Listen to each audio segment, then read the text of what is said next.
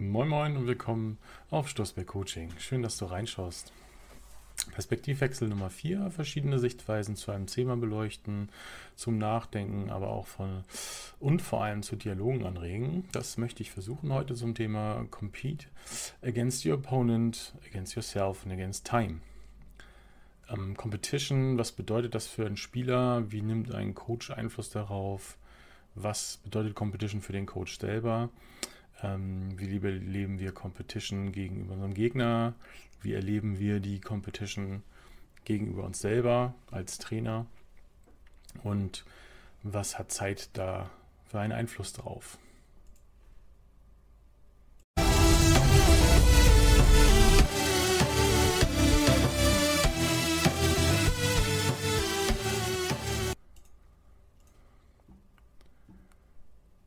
Viele kennen ja den Ausdruck Beat the Guy in front of you, was äh, immer und oft viel wiederholt wird. Und auf solche Floskeln möchte ich heute ein bisschen auch eingehen. Und zwar ähm, vor allem das Verständnis dafür. Ähm, ein Wort, was dann auch immer wieder fällt, ist zum Beispiel Effort.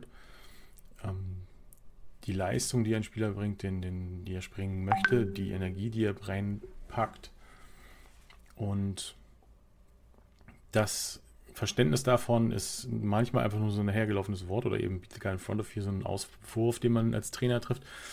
Ähm, aber das ist ja ein ganzes Mindset, was dahinter hängt. Sprich, ähm, wenn jeder Einzelne auf dem Feld, wenn alle elf Spieler den Menschen vor ihnen schlagen, also in der Line oder als Linebacker den Running Back oder als Corner den, den, den Receiver, ähm, dann in der Summe muss man das Spiel gewinnen. So. Das heißt, mit so einer relativ einfachen Regel kann man auf jeden Fall mit dem Mindset, wenn das auf, der, auf dem ganzen Feld passiert, eben sich nicht auf andere zu verlassen, seinen eigenen Job zu tun, ähm, auf jeden Fall das Spiel gewinnen, per Definition. Wenn da jeder jeden schlägt, ist das alles in Ordnung. Ähm, viele verbinden das eben zum Beispiel mit Effort, also die Leistung, die ein Spieler ist, bereit ist zu bringen. Ähm, das kann man aber eben nicht nur darauf reduzieren. Es geht auch darum, dass man den Spieler als eben so weit vorbereitet, dass er eben sich nur noch darauf konzentrieren kann, dass er Scheu mit Scheuklappen durch die Gegend rennt und dadurch eine höhere Leistung bringen kann, weil er sich auf den Fokuspunkt konzentriert, der in dem Fall eben nötig ist. Je nachdem, was er für einen Gegenspieler hat, was für ein Spielzug kommt. Und das beinhaltet das alles. Ähm, wenn man so gut vorbereitet ist, dass man weiß, zu welchem Zeitpunkt man was machen muss, um die Gegner vor einen zu schlagen, muss man sich wirklich auch nur noch darauf konzentrieren. Hm. Das ist so dieses, wie gehe ich mit dem Gegner darauf ein, als aus der Perspektive des Spielers. Das nächste ist ähm, Competition gegen sich selber. Das ist das, was ein Spieler in der Preseason trifft, sich vorzubereiten, nur physische Vorbereitung. Man kann sich maximal vielleicht mit Werten gegenüber anderen Spielern vergleichen, ob das eine, Laufzeit ist, ähm, Gewichte, Wiederholung. Ähm, da, zum späteren Zeitpunkt kommen da natürlich immer noch äh, technische Sachen dazu, die wirklich dann die Competition auch ausmachen. Es ist ja nicht nur einfach, wer ist physisch stärker, sondern mit einer guten Technik. Also es sind dann viele Sachen, die dann zusammenfließen, ähm, wodurch Effort dann überhaupt erst nützlich sein wird. Ähm, und der Spieler, der besser vorbereitet ist, wird es am Ende mehr Effort geben können, weil er sich eben nur darauf konzentrieren muss. Ähm, man muss eben in der Vorbereitung genau das bei dem Spieler eben auch fördern, dass er diese Competition gegen sich selber auch annimmt. Ähm, sprich, eben nicht in der Komfortzone bleibt, sondern immer da raus will. Ob es eine physische Vorbereitung, technische oder auch äh, mentale Vorbereitung ist. Ähm, und an der Stelle muss der Trainer eben genau darauf einwirken und das sind sein Bewusstseins, Gedankenform, das Mindset, was beim Spieler auch gefördert werden muss. So, ne? Also nicht nur dieses in dem Moment des Spiels musst du hier jetzt alles geben, sondern auch davor ähm, die Vorbereitung gegen dich selber nutzen, dass du auch wirklich da das Beste rausholst, was du leisten kannst. da muss dem Trainer eben sehr bewusst sein, in welcher Phase befindet sich der Spieler gerade. Wie kann ich den darauf bringen, dass er also dazu das fördern, dass er sich zu dem Zeitpunkt auf diesen speziellen Punkt fokussieren kann, der gerade für ihn wichtig ist. Also welches Level der Competition hast du gerade und wo musst du das ansetzen? Welches Mindset brauchst du da, um das auch eben reinzubringen? Ähm, welche Mechanics muss ich setzen, damit er sich die Scheuklappen irgendwann aufsetzen kann, damit das alles nur für ihn ein Ablauf ist. Mhm genauso muss man auch die Leader im Blick haben, die genau dieses, den, den, den Effort-Trigger irgendwann setzen können und die Spieler dann auch wirklich dazu bringen können, zur Hochleistung zu, zu gehen und auch in der Vorbereitung genau das von sich zu verlangen. Also die, die, das Einbinden von ähm, Senior-Spielern, von Veteranen ist da an der Stelle auch super wichtig, die sie dann als Multiplikatoren in der Mannschaft nutzen können als Trainer. Ähm, zusätzlich dazu muss der Trainer natürlich sein eigenes, seine eigene Competition suchen. Ne? Also die Preparation ist seine Competition. Ähm, was können, also zum Gegner, was können die Spieler des Gegners, was kann das System des Gegners, was für Taktiken sind da drin, was muss man, was hat man noch, noch zu erwarten an der Stelle. Das sind auch alles Punkte, wo der, der Trainer auch sich selber fordern muss in der Vorbereitung. Ähm, auch da kommt, ist die eigene Perspektive des Trainers auch nicht zu vernachlässigen. Nicht nur immer zu sagen, okay, diese ganzen ähm, Floskeln, die es gibt, die kann man eben nicht nur anwenden auf die Spieler und auf die ähm, körperliche Herausforderung, die der hat, sondern auch genauso auf den Trainer und seine mentale, taktische Vorbereitung, die er für sich hat.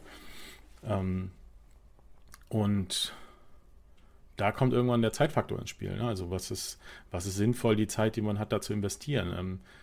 Muss ich irgendwelche Sachen in der Vergangenheit versuchen zu argumentieren, zu bekämpfen, äh, mich darauf vorzubereiten? Suche ich da meine Competition? Nee, das, man sollte auf jeden Fall aus der Vergangenheit lernen und dann aus den Fehlern eben auch versuchen, die abzustellen. Ähm, und auch was als, als was Positives sehen, weil man jedes Mal, wenn man Fehler abstellt, auch natürlich sich verbessert. Aber man sollte jetzt nicht sein, da seine, seine Competition gegen sich selber suchen oder in die Vorbereitung gehen.